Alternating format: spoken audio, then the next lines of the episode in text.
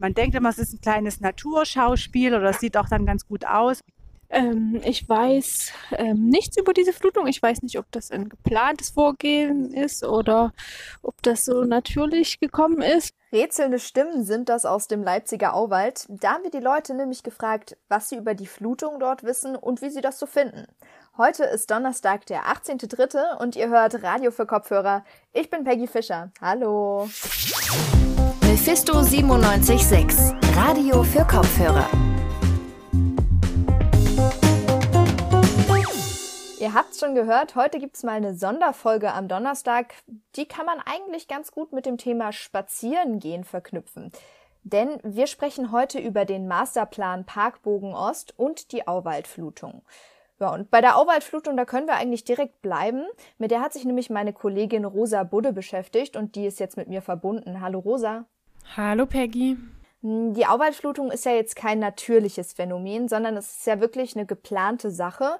Und wir haben gerade auch schon gehört, dass es was mit dem Naturschutz zu tun hat. Magst du uns vielleicht kurz einfach mal ganz grundlegend erklären, worum es bei dieser Flutung geht? Ja, gerne. Also, der Auwald in Leipzig ist ja eigentlich ein Auenwald. Und Auenwälder sind meistens von Gewässern durchzogen, mit denen sie interagieren.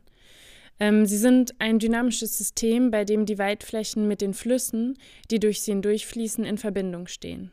Es kommt häufig dann zu einem Wechsel zwischen Überschwemmungen und trockenen Zeiten, immer je nach Jahreszeit. Der Auwald in Leipzig war früher auch so ein Gebiet. Aber wie sich das geändert hat, darüber habe ich mit dem Biologen Rolf Engelmann gesprochen. Er arbeitet am Deutschen Zentrum für integrative Biodiversitätsforschung und am Institut für spezielle Botanik an der Uni Leipzig. Und jetzt haben wir in Leipzig eine Großstadt und das hat dazu geführt, dass man alle Gewässer, also kann man schon von allen sprechen, dass die alle irgendwie durch den Menschen so umgebaut wurden, ähm, in ihrem Lauf beschnitten wurden, dass sie eingedeicht wurden, dass es keine Überschwemmung im Stadtgebiet gibt und so weiter. Und das führt gleichzeitig dazu, dass in den Auwaldflächen eben auch keine auentypischen Überschwemmungen mehr, mehr, beispielsweise mehr stattfinden. Und das ist ein Problem, denn die Interaktion mit dem Wasser, also zum Beispiel die Erhebung und Senkung des Grundwasserspiegels, ist wichtig für die Auenwälder. Dass Überschwemmungen jetzt verhindert werden, führt dazu, dass der Auwald recht trocken ist und dass die typische Flora und Fauna eines Auenwaldes zurückgedrängt wird. Mit dem Experiment soll jetzt herausgefunden werden, ob sich diese Arten durch die kontrollierte Flutung wieder erholen können. Mm, und welche Arten sind das? Also welche Arten sollen da jetzt durch diese Flutung geschützt werden? Naja, also wie gesagt, sind vor allem Pflanzen, die feuchte Standorte benötigen, sehr selten geworden. Zum Beispiel die Schwertlilie. Bei den Gehölzen zeigt sich auch, dass Baumarten, die auf trockenen Standorten überleben können, in Deutschland in den letzten Jahren dominieren. Bäume, die feuchte Bedingungen oder eben diesen Wechsel zwischen Flutungen und Trockenzeiten mögen, die können mit dieser Trockenheit nicht so gut umgehen. Zum Beispiel setzen sich jetzt manche Ahorne immer mehr durch und Bäume wie die Stieleiche werden zurückgedrängt.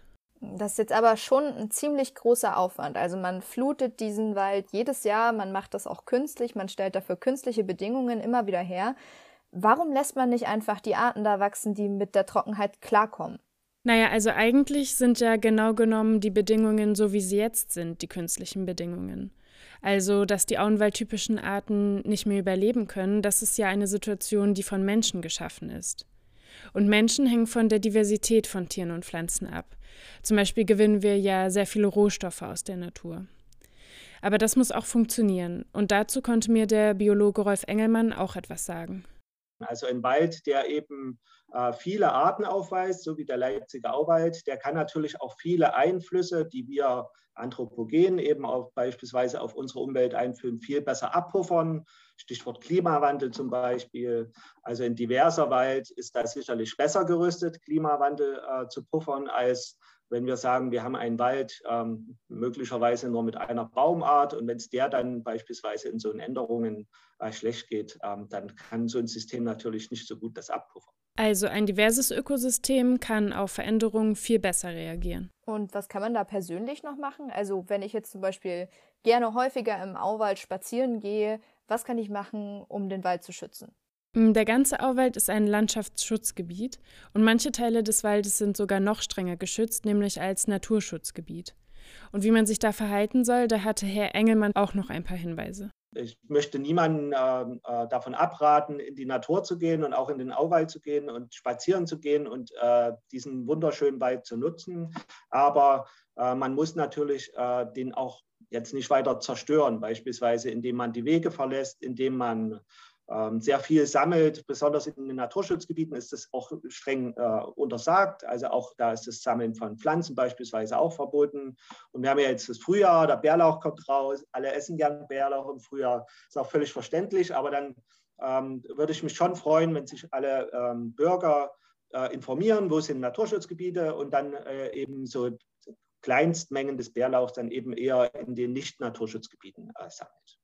Also Leute, ihr habt's gehört, gebt Acht auf unsere Wildflächen und sorgt vor allem dafür, dass da auch weiterhin alle gerne spazieren gehen können.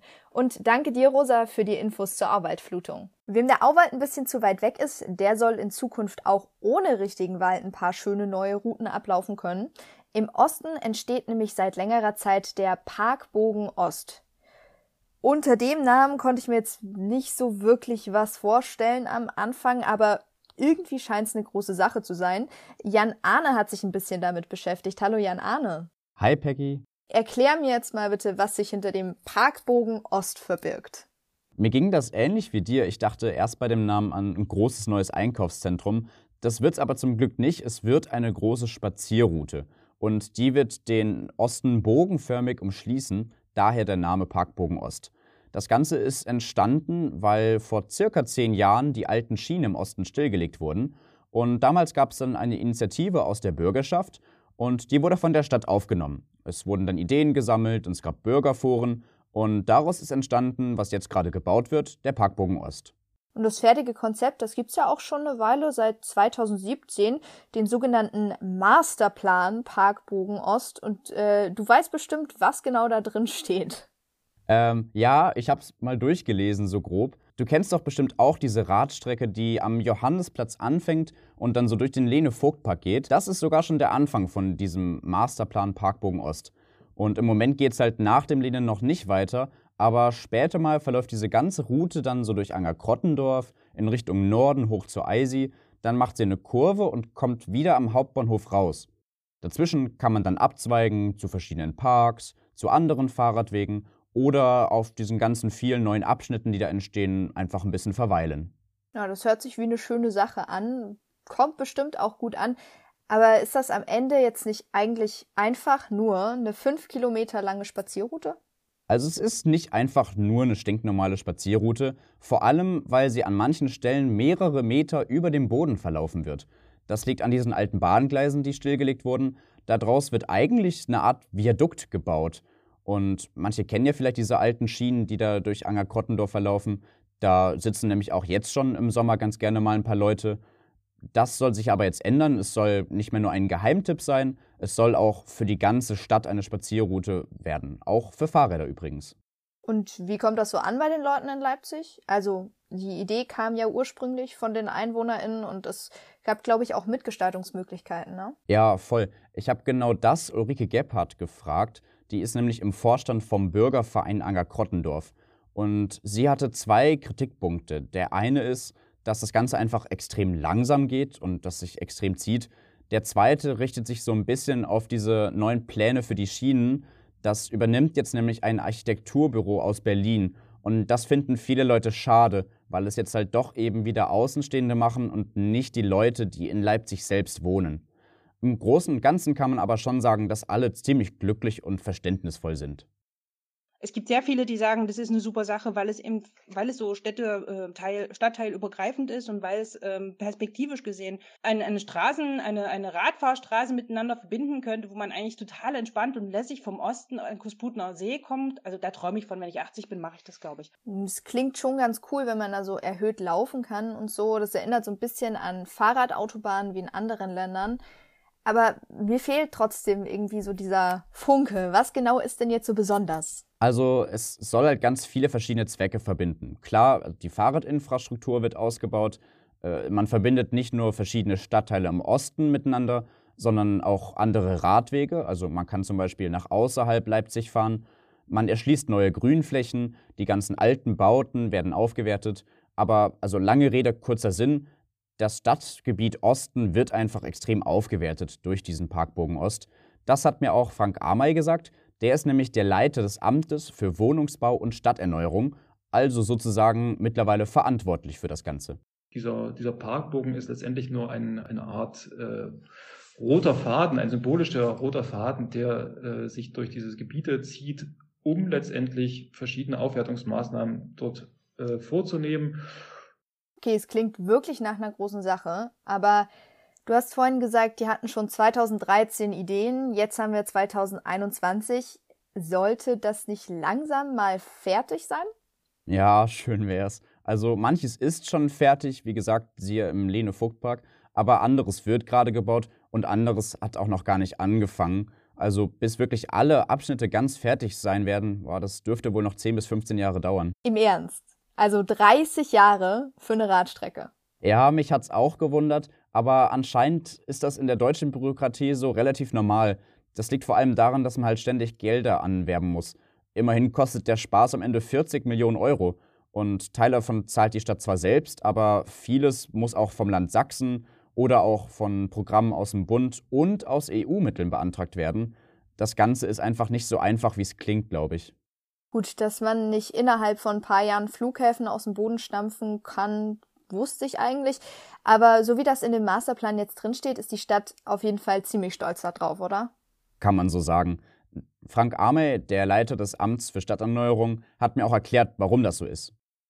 Ich sag mal so, es gibt es nicht nochmal in Leipzig halt. Ne? Und da bewundern uns schon heute viele Städte dafür, für dieses tolle Projekt.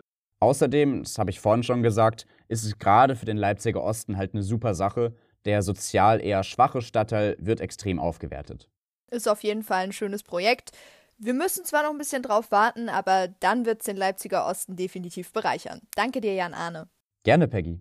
Und damit war es das auch schon von uns für heute, aber keine Sorge, morgen könnt ihr uns wieder hören und in der Zwischenzeit vertreibt euch einfach ein bisschen die Zeit auf unseren Social Media Kanälen und abonniert mal ein bisschen was und ja, ich danke euch fürs Zuhören und auch meinen Kolleginnen Rosa Budde und Jan Arne Friedrich. Habt einen schönen Tag und bis bald. Mephisto 976, Radio für Kopfhörer.